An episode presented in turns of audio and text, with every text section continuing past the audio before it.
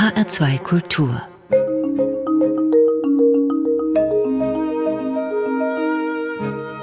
Doppelkopf Heute am Tisch mit Alexandra Kampmeier, Geschichtenerzählerin, Gründerin von Kampmeyers Warteschleifenmanufaktur und Trauerrednerin. Gastgeberin ist Juliane Spatz.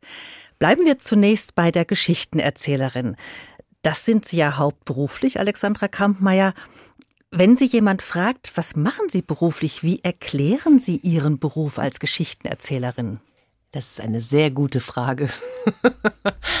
also, ich stehe sowohl auf Bühnen als Geschichtenerzählerin als auch im privaten oder im Business-Kontext. Und die Geschichtenerzählerin an sich bringt Menschen dazu, ein bisschen wieder in ihre Fantasie zu kommen und unterscheidet sich vielleicht, ich sage jetzt mal vom Kabarett, vom Comedy, von, von all diesen Formaten durch einen längeren Aufbau. Also die Geschichte muss nicht kurz und knackig sein, die kann einen längeren Atem haben und die, sie muss auch nicht auf eine Pointe hinauslaufen, sondern sie kann auch sogar hinterher mal unglücklich ausgehen. Und ich erzähle total gerne für Kinder, aber es ist definitiv kein äh, ausschließlicher Beruf für Kinder, nein. Und trotzdem wird glaube ich, die Geschichtenerzählerin sehr häufig auch mit der Märchenerzählerin per se gleichgesetzt. Und dann nicht selten sind die Märchenerzählerinnen die Märchentanten und werden so ein bisschen auch belächelt und dann verortet man das vielfach im Kindergarten. Trifft es das? Nein, ganz klares Nein. Und trotzdem kenne ich das natürlich auch. Ich bin jetzt seit über 16 Jahren selbstständig tatsächlich als auch Märchen und Geschichtenerzählerin. Ich habe viele Jahre versucht, mich nur noch Geschichtenerzählerin zu nennen, denn genau dieses Vorurteil ist mir immer begegnet. Schon damals, als ich gesagt habe, ich mache das und ich mache mich selbstständig damit, da hieß es, nein, wie süß, für Schulen, für Kindergärten. Da habe ich gesagt, nee, äh, nein, für Erwachsene. Und da wurde ich dann immer ganz komisch angeguckt. Und ja, man hat bei einer Märchenerzählerin halt sofort ein Bild vor Augen. Am besten noch mit Klangschale und mit Tuch um den Hals und weitem Rock. Also so ist es alles Mögliche schon passiert. Was für Geschichten erzählen Sie denn? Das ist tatsächlich ein ganz buntes, breites Repertoire. Ich erzähle durchaus mal Grimms, allerdings auch nie wortwörtlich. Ich erzähle Andersen ab und zu sehr gerne, den mag ich mit seiner Ironie und seinem Witz. Also schon Märchen auch. Auch Märchen, auch Märchen, ja, ja. Ich erzähle auch Märchen, ich erzähle selbstgeschriebenes. Ich verrate nicht immer vorher, dass ich Märchen erzähle. Ja? Weil in dem Moment, wenn, wenn die Leute zuhören, finden sie es ja überhaupt nicht schlimm. Nur wenn sie vorher wissen, sie gehen auf eine Märchenveranstaltung, dann kommt so dieses große, also bei Männern ist es dann ganz häufig, Entschuldigung, die Herren, aber häufig dieses, ach nein, ja, meine Frau sagt auch immer, ich erzähle Märchen und nein, geh du da mal alleine hin. Ähm, ja. Das gehört ja schon durchaus zum Standardprogramm von mündlichen ErzählerInnen, Märchen zu erzählen. Mhm. Warum lohnt es, die alten, die überlieferten Märchen wieder sozusagen unters Volk zu bringen, zu Gehör zu bringen? Was macht den Reiz dieser Märchen aus? Warum haben die uns auch heute noch was zu sagen? Es gibt ja Situationen, die ändern sich nicht. Wir haben ja auch heute noch mit Gefahren zu tun, die wir irgendwie bewältigen müssen, seien das Probleme, seien das irgendwelche Herausforderungen, die wir haben. Und in den Märchen wird immer wieder wunderbar beschrieben, wie der Held oder die Heldin mit dieser Gefahr umgeht sei es dann noch den Helfer, das ist ja meistens entweder ein kleines graues Männlein oder eine, eine weise alte Frau, die, die dann zur Seite steht. Und das wünschen wir uns natürlich in der heutigen Zeit auch. Das können wir aber auch selber sein.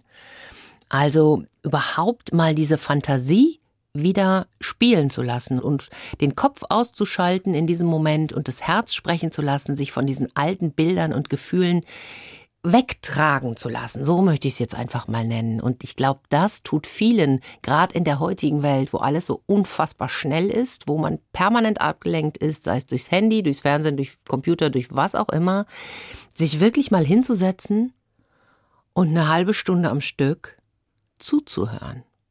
Ja, das fällt manchen tatsächlich schwer, aber ich krieg's auch immer wieder von Veranstaltungen zu hören, dass hinterher Leute sagen und sagen, ich habe tatsächlich eine Dreiviertelstunde überhaupt nicht auf mein Handy geguckt. Also quasi wieder zurückgeworfen zu sein auf dieses reizarme Zuhören, wo ganz viel dann im Kopf entsteht. Ja, und Kommunikation ist ja genau das, was wir alle brauchen. was wir vielleicht sogar in manchen mm, Dingen verlernt haben.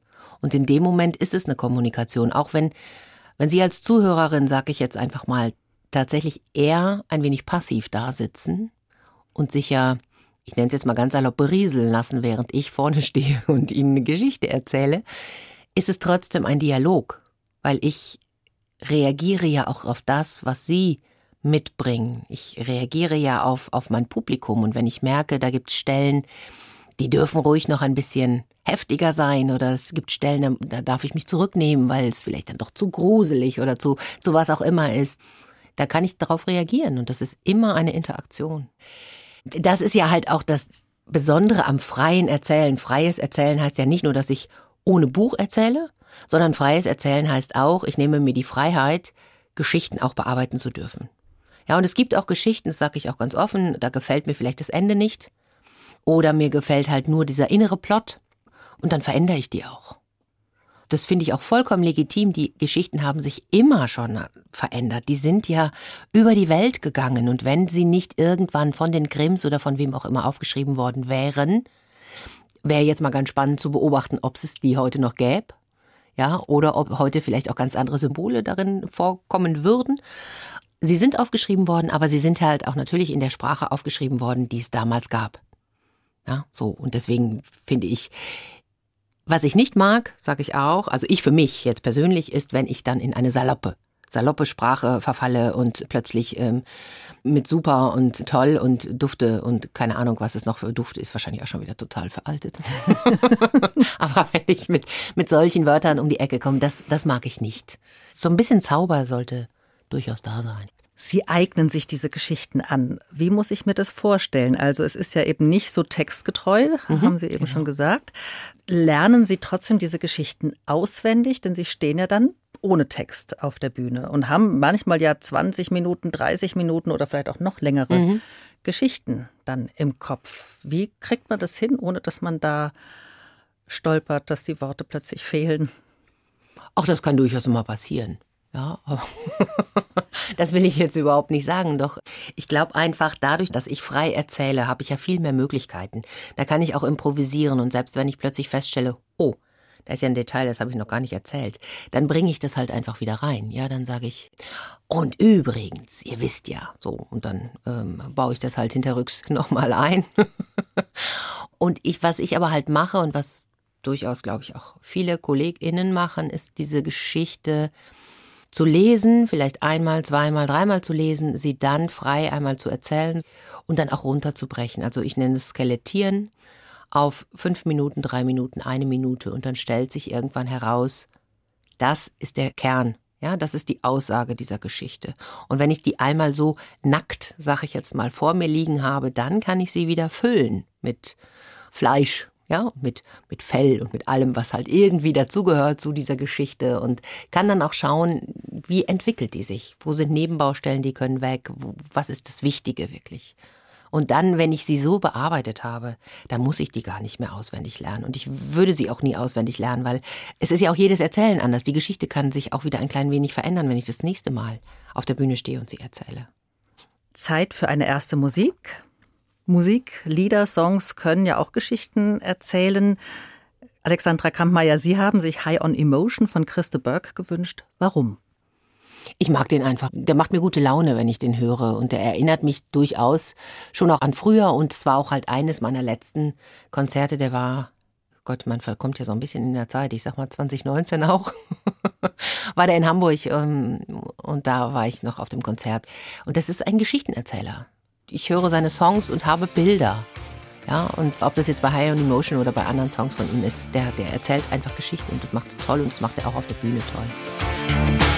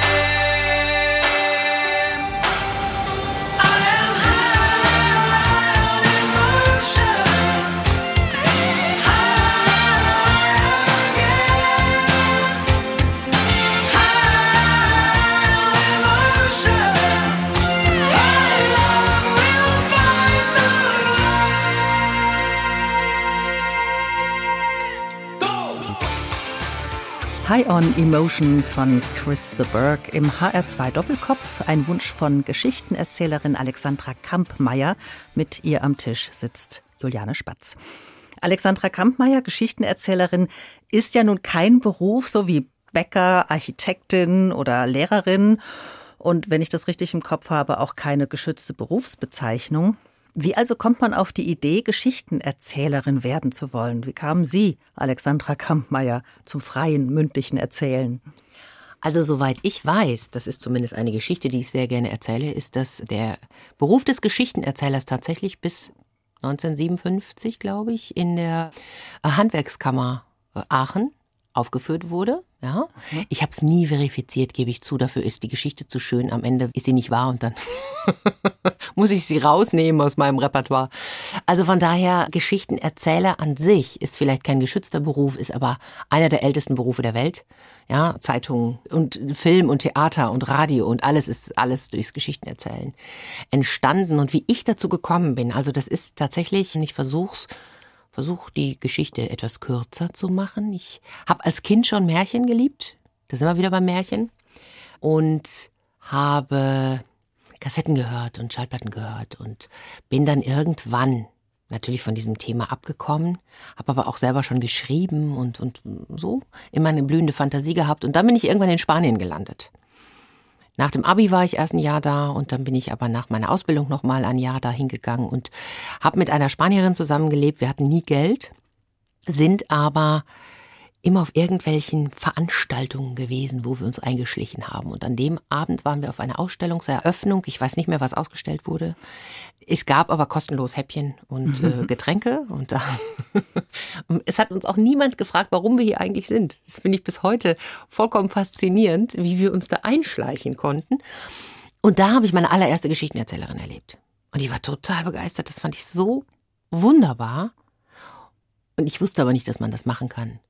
Und dann, ja, bin ich irgendwann wieder zurück nach Deutschland und habe dann Jahre später in der Schrot und Korn in diesem Reformhausheft eine Anzeige gesehen. Erst stand da äh, Touristikprofi gesucht und ich bin gelernte Reiseverkehrskauffrau.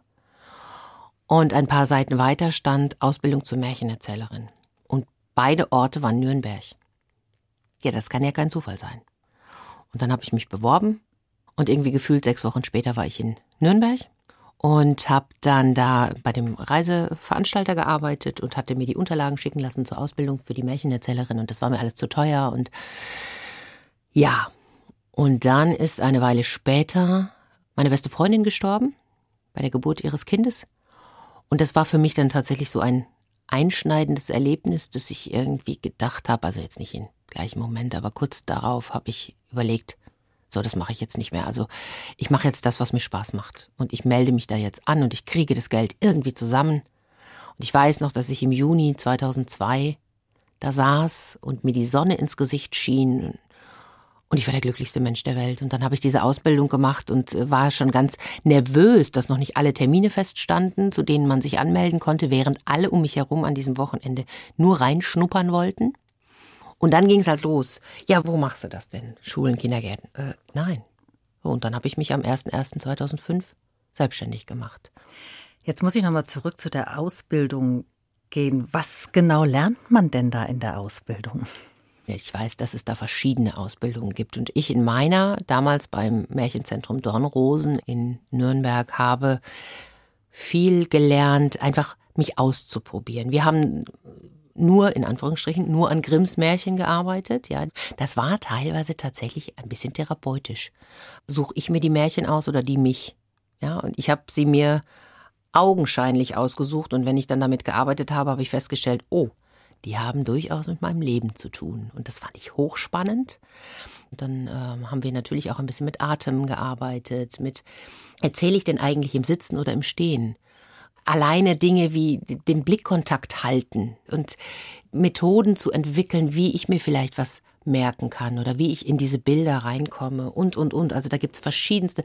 Singen, Spielen, Tanzen hieß, glaube ich, ein Wochenende. Ähm, das war nicht so meins, aber, aber auch ganz hilfreich, also einfach so zu gucken. Und da waren aber auch die meisten in diesem Kurs, die wollten es gar nicht hauptberuflich machen. Die wollten das entweder für ihr PädagogInnen-Dasein oder als Großmutter, ja, wir waren überwiegend Frauen, für die Enkel und so, ne, dass die sich einfach da nochmal weiter. Dann. Ja, ja, ja, ganz genau. Und nachher habe ich aber noch viele Fortbildungen gemacht und auch bei internationalen KollegInnen und, und, und es ist viel Erfahrung dann einfach, ne? Ausprobieren, auf der Bühne stehen. Und ich glaube, dieser, dieser Austausch miteinander ist total wichtig. Was würden Sie sagen, macht eine gute Geschichtenerzählerin aus? Was muss sie haben?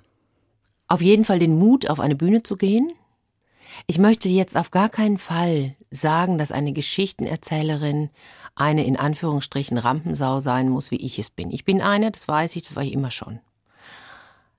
Ich kenne aber auch Kolleginnen und Kollegen, die sind ganz ruhig, die sitzen auf der Bühne, vielleicht sogar auf einem Stuhl und erzählen und du kriegst solche Bilder, dass das beeindruckend ist.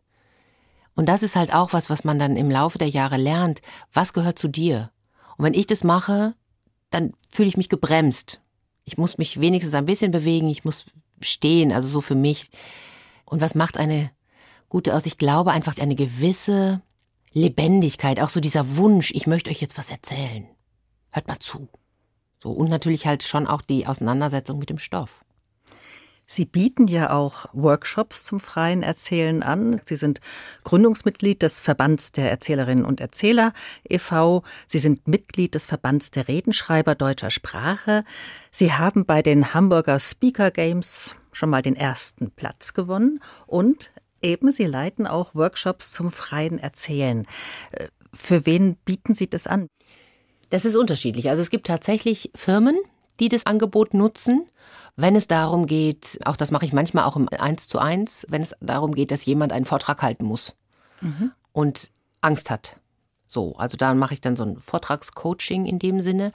Ich mache aber halt auch die Workshops zum Thema Storytelling, sei es für LehrerInnen Fortbildungen für Institute, für Verbände, für Einrichtungen, soziale Einrichtungen, die das mit anbieten. Und das ist wirklich ein breites Publikum. Ich habe Workshops für Priester auch schon gemacht, ja, weil die mhm. erzählen natürlich halt auch viel frei. Überall, wo es darum geht, sich vor andere Menschen zu stellen und was zu erzählen. Und sei es nur eine kleine Gruppe. Also es muss ja nicht jeder und jede auf der Bühne stehen. Es reicht ja schon, wenn ich manchmal vor fünf Leuten was sagen soll. Also es das heißt, die, die Angst vor anderen Menschen zu sprechen ist größer als die Angst vom Tod. Das heißt, es geht dann auch um diese Angst in den Workshops. Wie überwindet man die denn, wenn ich plötzlich von der Gruppe stehe und das Herz geht schneller und der Mund wird trocken und ich habe Angst, dass ich jetzt meine Worte vergesse. Da halten sich ja dann viele an ihren Manuskripten fest, an mhm. ihrem geschriebenen Vortrag zum Beispiel und werden eben nicht frei. Mhm. Das ist ja oft das Problem, ja, dass wir dann an diesen Worten kleben. Genau, also ich bin unter anderem halt auch Dozentin bei der Literaturpädagoginnen-Ausbildung der Bücherpiraten in Lübeck und da ist es auch, dieser Kurs Freies Erzählen ist für die meisten das Schreckgespenst. Und wir probieren einfach aus. Ich gebe ihnen eine kleine Aufgabe und dann wird einfach loserzählt. Und wenn du dieses Selbstvertrauen entwickelst, zu merken, da kommt was. Ja, du kriegst halt einfach ein Stichwort oder einen Satz und dann fängst du an und du merkst auch, je häufiger du das machst, umso ausgeschmückter wird diese Geschichte. Und vor allem versuche ich den Menschen die Angst zu nehmen, alles muss immer komplett korrekt sein. Ja, da versuche ich halt einfach ein bisschen diese Angst zu nehmen und zu sagen, hey, du hast alles in dir, was du brauchst. Wenn du vorher weißt, was du sagen willst, dann kriegen wir das hin, dass du das so verpackst, dass es am Ende stimmig ist. Und das hat dann auch wieder was mit der Dramaturgie zu tun, weil eine Dramaturgie baut sich ja auch organisch auf. Und dann bleibst du ja auch im Fluss, weil du weißt, das kommt jetzt und dann kommt das und weil, weil es macht Sinn, dass es dann jetzt mhm. kommt. Ja? Wir kommen zur nächsten Musik. Words des französisch-tunesischen Sängers und Songwriters F.R. David. Ein Song, mit dem er 1982 unter anderem in Deutschland einen Nummer 1 Hit gelandet hat und in dem es darum geht, dass einem die Worte nicht immer so leicht über die Lippen gehen, schon gar nicht bei einer Liebeserklärung. Was verbinden Sie, Alexandra Kampmeier, geboren 1972, da waren Sie gerade zehn Jahre alt, also als dieser Song rauskam, was verbinden Sie mit diesem Song? Diesen Song verbinde ich absolut mit meiner Freundin Andrea.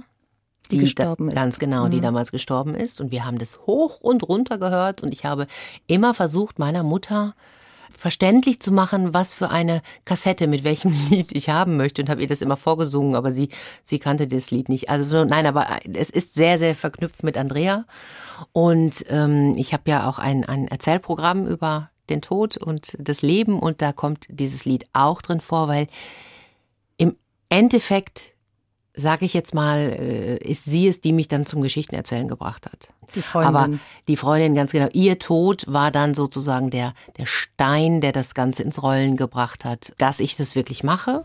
Und auch da finde ich das Words halt so schön, weil ich heute mit Worten mein, mein Geld verdiene. Words don't come easy.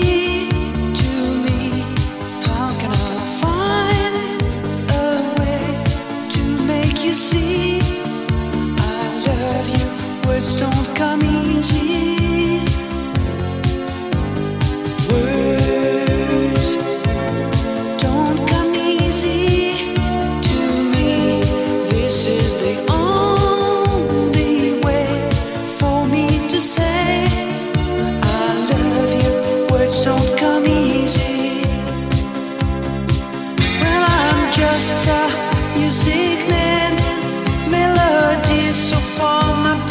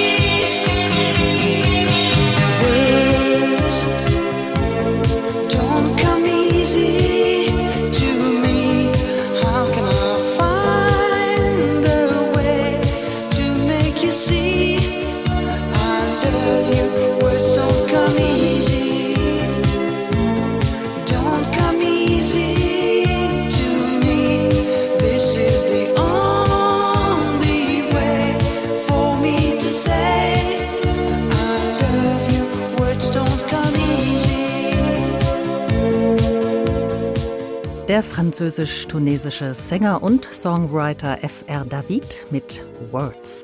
Sie hören HR2 Kultur mit dem Doppelkopf. Zu Gast ist heute die Geschichtenerzählerin Alexandra Kampmeier. Aufgewachsen in Ostwestfalen. Seit 2004 sind Sie in Hamburg zu Hause, Frau Kampmeier. Und seitdem leben Sie auch vom mündlichen Erzählen. Das ist Ihr Beruf. Mhm. Aber Sie haben ja nun kein eigenes Theater, keine eigene Bühne, sondern Sie tingeln. Ja, sie werden gebucht für ja, Firmen-Events, für Hochzeiten, für Festivals. Wo kann man sie erleben? Im Moment oder generell? Ja, im Moment ist etwas schwierig, genau. Ja, wobei im Moment, es gibt, es gibt tatsächlich digitale Formate und die nutze ich auch. Meine Haus- und Hofbühne, möchte ich jetzt mal sagen, in Hamburg ist das Goldbeckhaus. Da bin ich schon, ich glaube, seit 2008 oder 2009 immer mit verschiedenen Erzählereien. Und im Moment bin ich da mit dem Geschichtensalon. Das heißt, ich lade zwei Gäste ein aus Poetry Slam, Literatur oder Erzählkunst und die erzählen jeweils zwei Geschichten und eine ist wahr und die andere nicht. Und das Publikum errät, welche ist was. Und das machen wir jetzt, haben wir die letzten zwei Mal im Livestream gemacht. Also das geht. Ansonsten werde ich tatsächlich in der Regel für Veranstaltungen gebucht. Es sind Hotels, es sind Gastronomen, wo wir dann einfach ein Menü machen und zwischen den Gängen erzähle ich. Wir sprechen uns dann vorher ab, was ist das für ein Thema. Und ich meine, Geschichten lassen sich natürlich überall erzählen. Ich erzähle in, in, in Unternehmen Geschichten, ich erzähle in Warteschleifen Geschichten. Da kommen wir gleich noch drauf ja. zu sprechen. Vielleicht kann man auch noch mal kurz erwähnen, Sie haben auch jetzt Kampmeyers Kinderkanal ins Leben gerufen. Apropos digitale Formate, da kann man sie also auch finden auf Spotify. Überall, wo es Podcasts gibt, genau. Und das äh, darf ich vielleicht an dieser Stelle, dass ich das überhaupt vergessen habe, äh, nochmal ganz kurz erwähnen. Das ist wirklich mein Dankeschön an an all meine ZuhörerInnen, die, die wirklich ein unfassbar treues Publikum sind, die mich in, in, in den Anfängen und auch bis heute wahnsinnig unterstützt haben. Und das war dann sozusagen mein äh, Dankeschön, zu sagen, was kann ich? Ich kann Geschichten erzählen. Ich rufe jetzt diesen Podcast ins Leben und habe zwei Monate lang wirklich täglich ein Märchen oder eine Geschichte hochgeladen. Auch da danke an meinen Techniker Volker Pietsch. Ohne den wäre das niemals möglich gewesen. Und jetzt machen wir das jede Woche immer noch. Das ist wirklich ein, ein Herzensprojekt. Ist es denn für die Erzählerin egal, wo sie erzählt, ob Bühne, ob auf der Straße vielleicht sogar, ob im Studio, ob auf einer Hochzeit, im privaten Kreis? Egal vielleicht nicht. Ähm, ich schaue schon sehr genau, wo ich erzähle. Aber ich lasse mich gerne auf Experimente ein. Also ich habe tatsächlich schon mal in der Straßenbahn erzählt. Das war eine ganz kleine Geburtstagsgesellschaft und da habe ich die persönliche Lebensgeschichte des Geburtstagskindes erzählt und ich war ehrlich gesagt sehr froh, dass die S-Bahn nicht gut gefüllt war, weil ich bin keine Jahrmarkt oder auch Mittelaltermarkt-Erzählerin. Das bin ich nicht. Ich habe auch schon mal in der Sauna erzählt. Wir haben das mal ausprobiert. Das war auch sehr spannend. Das wäre jetzt aber auch keine Erfahrung, die ich unbedingt nochmal machen möchte. Sie betreiben aber auch noch was ganz anderes äh, Spannendes, nämlich Storytelling im Business. Mhm. Alexandra Kampmeier. Und da schreiben Sie auf Ihrer Homepage, ich erwecke Geschichten zum Leben, die Ihres Unternehmens oder die Ihrer Zukunftsvision. Geschichten erzählen und Business, wie geht das zusammen? Also Geschichten erzählen und Business finde ich ist jetzt gar nicht so wahnsinnig weit hergeholt. Vielleicht das Thema Märchen tatsächlich. Das werde ich aber auch nie im ersten Gespräch schon direkt erwähnen. Der Begriff Storytelling ist ja so oder so sehr, sehr gängig im Business. Und ich habe ein bisschen das Gefühl, alle verstehen ein wenig was anderes darunter. Mir geht es jetzt nicht zwingend darum, dass ich ein erfolgreiches äh, Unternehmen noch erfolgreicher mache, indem ich denen eine Geschichte äh, kreiere, sondern mir geht es darum, auch gerade jetzt in diesen Prozessen, wo wir, wo, wo viele Unternehmen stecken, sie müssen sich verändern, sie müssen was anders machen, mhm. sie müssen das aber auch transportieren. Entweder an ihre Mitarbeitenden oder an ihre AktionärInnen, sag ich jetzt mal, also oder nach außen. Und da zu sagen, ich mache aus euren Zahlen, Daten, Fakten eine Geschichte, die einfach zum Leben erweckt wird, die Bilder in die Köpfe zaubert, die hängen bleiben. Und dann, wenn dieser Boden bereitet ist, wenn dieser emotionale Teppich, sage ich jetzt einfach mal, ausgerollt ist, dann ist Zeit für die PowerPoint-Präsentation mit Zahlen, Daten, Fakten, weil dann bleibt es viel, viel eher hängen. Und das meine ich mit Storytelling im Business. Oder natürlich halt auch Menschen mit an die Hand zu geben, baut zwischendurch einfach auch mal kleine überlieferte Geschichten ein weil da ist ja, das hatten wir eben schon, diese Symbolik, die einfach anspricht. Und ich kann auch Kritik äußern an Mitarbeitenden in Form von Geschichten, ohne dass die sich auf den Schlips getreten fühlen. Weil sie ein Stück von sich selbst wiedererkennen. Genau. Oder? Mhm. Also das ist das eine, was Sie machen. Mhm. Da gehen Sie wirklich in die Unternehmen rein. Und dann haben Sie 2020 Kampmeyers Warteschleifenmanufaktur gegründet also Telefonwarteschleifen, die bieten Sie an. Ja, wie kam es dazu? Was haben Sie mit Telefonwarteschleifen im Hut? Ehrlich gesagt ist die Idee schon sehr alt. Ja, die steht auch schon seit vielen, vielen Jahren auf meiner allerersten Internetseite. Und da kam ich aber im letzten Jahr, habe ich dann gedacht, so, das holen wir jetzt wirklich mal aus den Tiefen meines Ideenfunduses heraus und erwecken das jetzt neu zum Leben. Und mir geht es darum, dass es unfassbar schlechte Telefonwarteschleifen gibt. Mhm, kennen ja? wir alle. Ganz genau. Und da hängst du drin und denkst, ich flipp aus, wenn das jetzt nicht endlich aufhört. Ich werde wahnsinnig. Und da habe ich gedacht, warum Ich meine, niemand will in einer Telefonwarteschleife hängen. Ich, ich, möchte jetzt auch niemanden dazu bringen, sich jetzt neu eine zu installieren, aber wir haben manchmal keine anderen Möglichkeiten. Und warum erzählen wir dann nicht Geschichten? Entweder tatsächlich überlieferte oder auch eine Geschichte vom Unternehmen selbst. Von den neuesten Highlights, von einem Preis, der gewonnen worden ist, von ja, was auch immer von den Unternehmenswerten und das auf eine vergnügliche und nette Art, dann habe ich viel besser gelaunte Kundinnen, ich habe viel entspanntere MitarbeiterInnen, weil ich meine, wer muss das denn am Ende ausbaden, wenn die Kunden vollkommen genervt sind? Es sind die Mitarbeitenden am anderen Ende und die kriegen den ganzen Frust ab. Dann sind die am Ende im, im Burnout oder was auch immer oder melden sich krank. Im Moment ist es so oder so so. Viele sind im Homeoffice. Das heißt, es sind ja gar nicht alle Plätze besetzt. Es wird aber trotzdem angerufen heißt, man muss noch länger warten. Also das ist ja ein Teufelskreis. Das, da kommt man ja kaum raus. Und deswegen habe ich gedacht, Mensch, lasst uns doch dafür sorgen, dass wenn es schon eine Warteschleife gibt, dass die wenigstens knackig ist, also dass da, dass da ein bisschen Spaß und ein bisschen Freude drin vorkommt. Wir hören uns das mal an, wie so eine Telefonwarteschleife von Alexandra Kampmeier klingt, und zwar in dem Smart Call Robotik. Wenn Sie die Webseiten von Robiotic gründlich studiert haben, so wie ich, weil ich sie sehr ansprechend finde, aber das nur nebenbei, nun dann bemerken Sie schnell, der Laden ist ziemlich fest in Männerhand. Kein Wunder eigentlich, dass irgendwann ein höchst sensibler Bierdeckel dabei herausgekommen ist. Hm. Ich meine, es hätte ja auch ein Schuhschrank sein können. Einer, der erspürt, dass er noch freie Kapazitäten hat und umgehend Bescheid gibt, zum Beispiel. Schubladendenken? Totales Klischee? Ja, Sie haben recht. Das habe ich mir auch gedacht und mir direkt einen Schwung dieser Bierdeckel samt dazugehörender Gläser besorgt, damit meine Freundinnen und ich in aller Ruhe zusammensitzen und plaudern können. Mein Mann bekommt den Füllstand unserer Drinks direkt in die Küche aufs Tablet und kann dann entsprechend den Nachschub organisieren. Wunderbar, oder? Er hat sich kurz darauf übrigens neue Schuhe gekauft. Was Bequemes wegen der ganzen Rennerei. Tja, was soll ich sagen? Stößchen.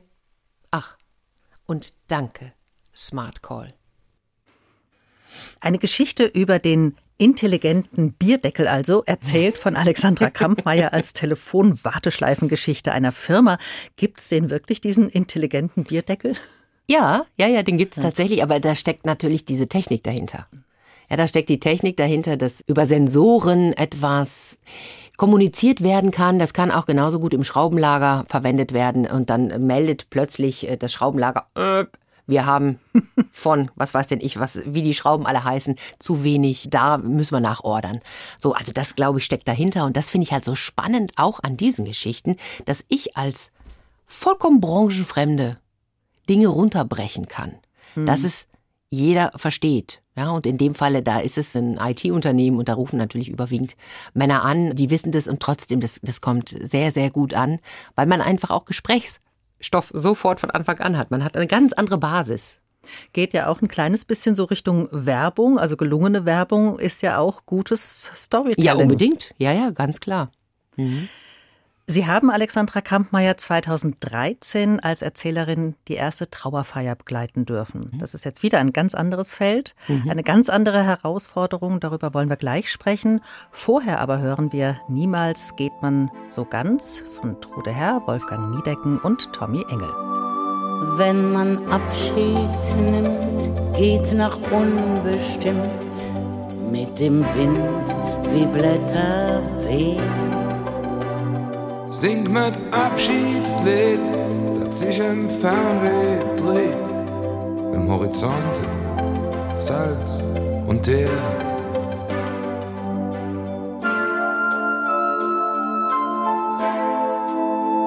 Wer singe Püngel schnürt, sög wo er hingehört, er twinnet so voll, nicht nur Eizus man lässt vieles hier. Freund, ich danke dir für den Kuss, den letzten Gruß. Ich will weitergehen, keine Tränen sehen. So ein Abschied ist lang noch kein Tod.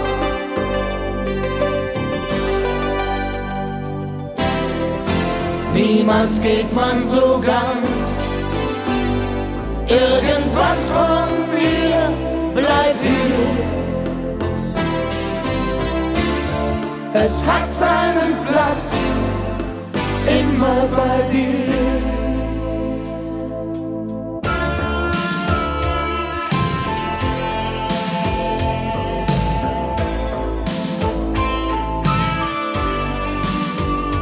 Ich verspreche hier, bin zurück bei dir, wenn der Wind von Süden weht. Ich sag nicht leb wohl, das Wort, das klingt wie Hohn. Völlig hohl. Macht Jod.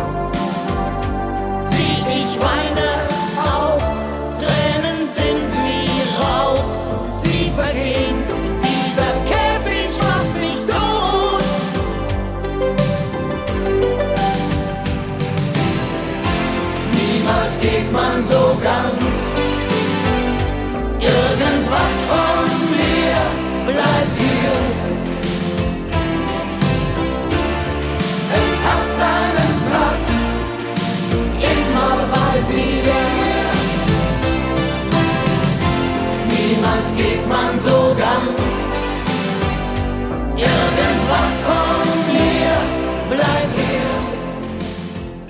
Trude Herr, Wolfgang Niedecken und Tommy Engel mit Niemals geht man so ganz. Gewünscht im HR2 Doppelkopf von Alexandra Kampmeier, Geschichtenerzählerin, Gründerin von Kampmeyers Warteschleifenmanufaktur und unter anderem Trauerrednerin. Was verbinden Sie mit diesem Lied? Also dieses Lied tatsächlich bringt mir bis heute noch Gänsehaut. Das hatte nichts mit dem Tod zu tun in dem Fall, sondern das haben meine Freunde, die haben mir eine Überraschungsparty organisiert, als ich nach dem Abi nach Spanien gegangen bin. Und kamen mit einem Mal alle und haben sich verabschiedet und haben dieses Lied gespielt, ganz zum Schluss. Und da lagen wir uns alle heulend in den Armen. und ich habe plötzlich gedacht, oh nein, ist das wirklich gut, dass ich gehe? So, also ja, und trotzdem, klar, ist es auch schön für eine Trauerfeier. Genau, und darüber würde ich ganz gerne mit Ihnen in unserer letzten Runde sprechen.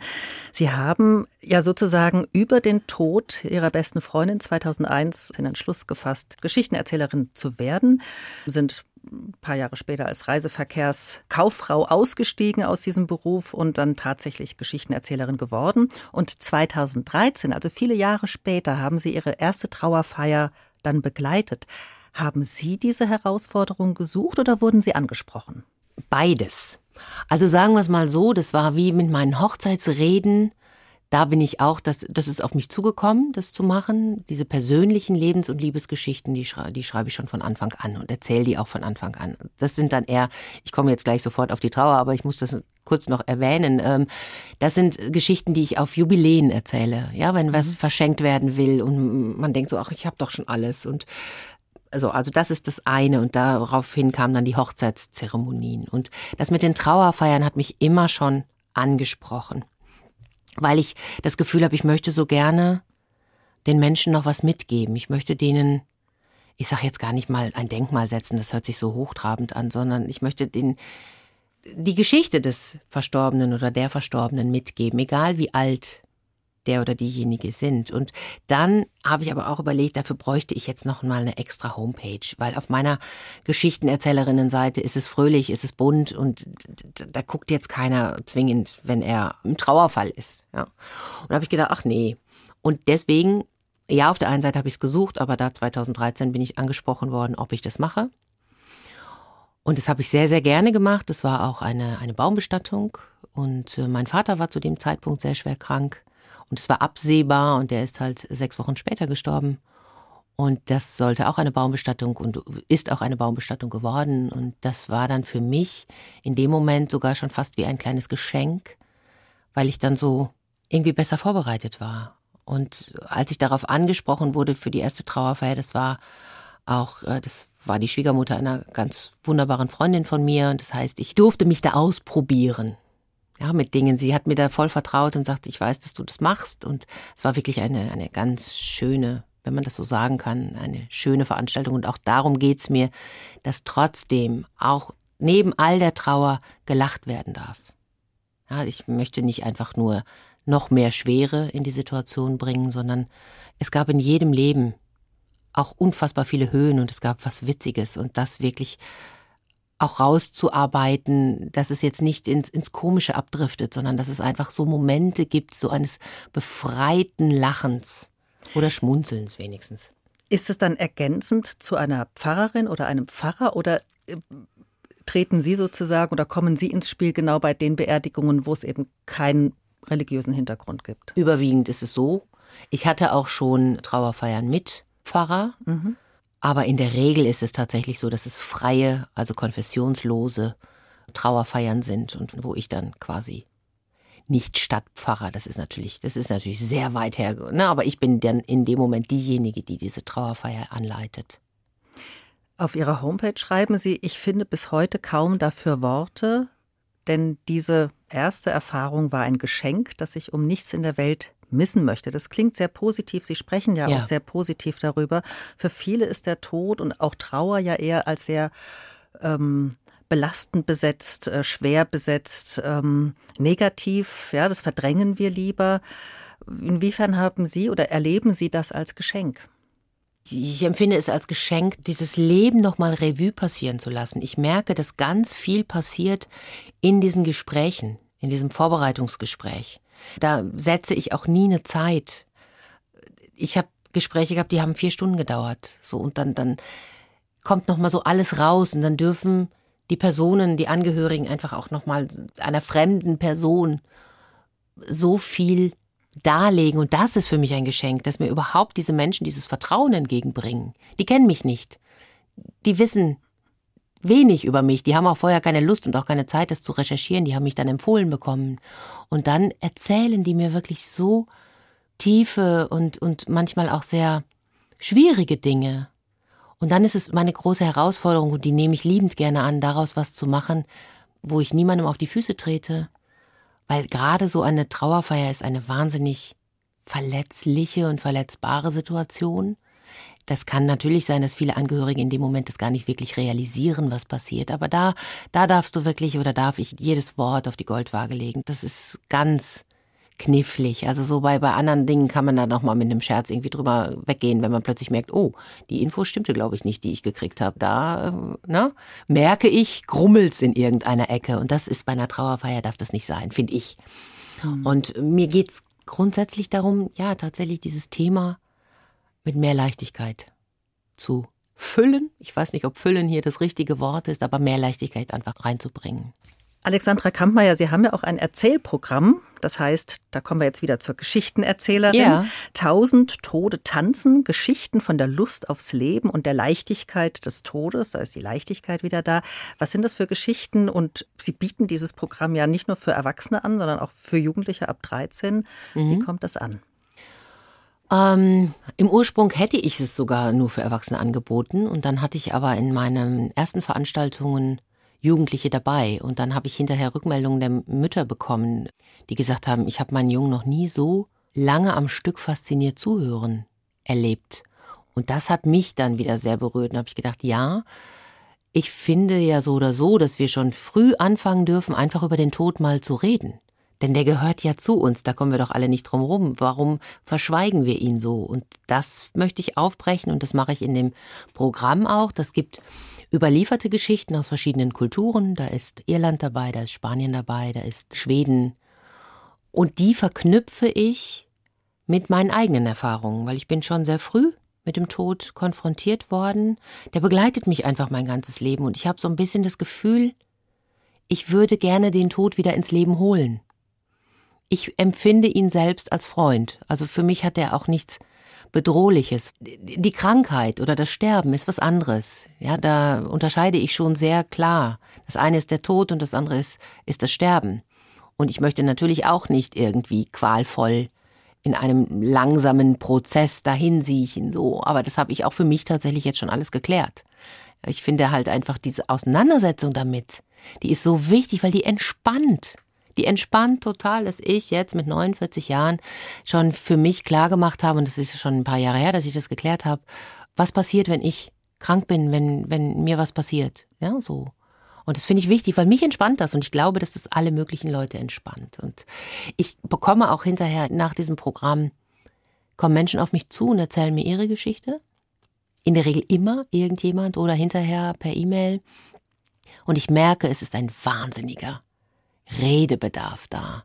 Ja, ganz viel auch im Eins zu eins Gespräch und auch das mache ich ja mittlerweile in Firmen, wo ich so denke, das ist so wichtig, dass wir darüber sprechen, dass wir Menschen einen Raum geben für ihre Trauer und zwar nicht mit Pathos und nicht mit falschem Mitgefühl, sondern einfach mit offenen Ohren zu sagen, so, erzähl mal, wie, wie, wie ist es denn passiert? Was war denn da?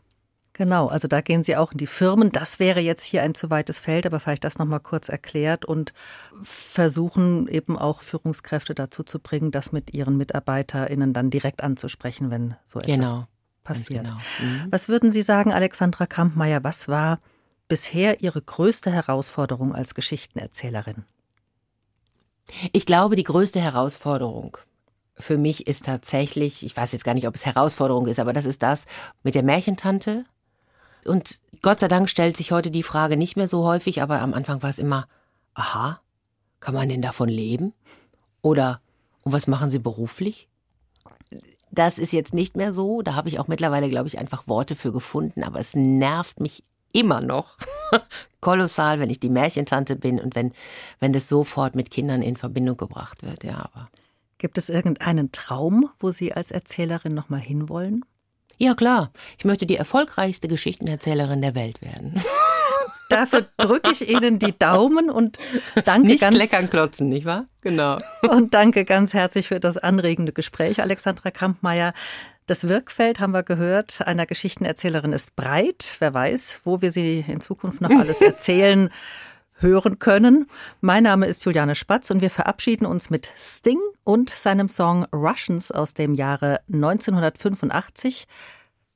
Zwei Sätze, warum dieser Song, Alexandra Kampmeier? Ich mochte diesen Song auch immer schon und ich finde ihn, wir haben jetzt zwar keinen kalten Krieg, aber wir haben immer noch viele Konflikte und ich finde es unfassbar schön, miteinander zu reden und wieder Menschlichkeit ins Leben zu bringen. Hier kommt Russians von Sting. Vielen Dank.